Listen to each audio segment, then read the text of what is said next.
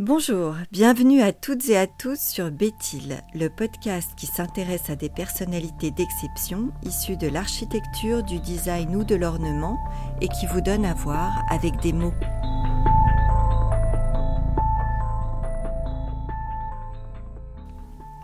La courbe que je trouve dans les montagnes de mon pays, dans le cours sinueux de ses rivières et dans les corps de ces belles femmes.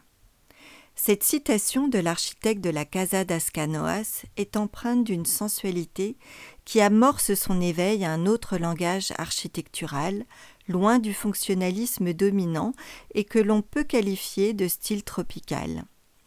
Oscar Niemeyer est un architecte plutôt conventionnel à la fin de ses études. Il se rapprochera bientôt du courant moderniste et fera sien l'enseignement du Corbusier, dont il revendique l'influence.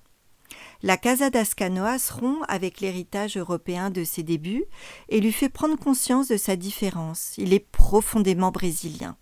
Il fait le choix de Canoas, un lieu à la périphérie de Rio où une nature luxuriante abonde. Sur un terrain, à l'abri d'une colline surplombant la baie, il édifie sa résidence familiale.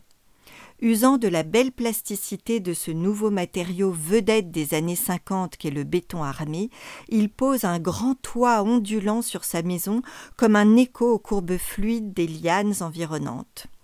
Les murs sont en verre et coulissent pour que la jungle envahisse l'espace. Le niveau inférieur a quatre chambres, un cellier et un petit salon. Le niveau supérieur est dévolu à la réception. Les murs courent en baies ouvertes sur la forêt native.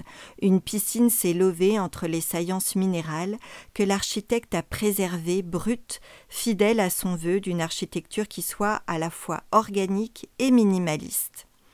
Ici, Oscar Niemeyer, pour qui, je le cite, la vie est plus importante que l'architecture, établit ce qu'il défendra désormais, un style où se rencontrent la synthèse et les purs, devenant un pionnier de la modernité à venir.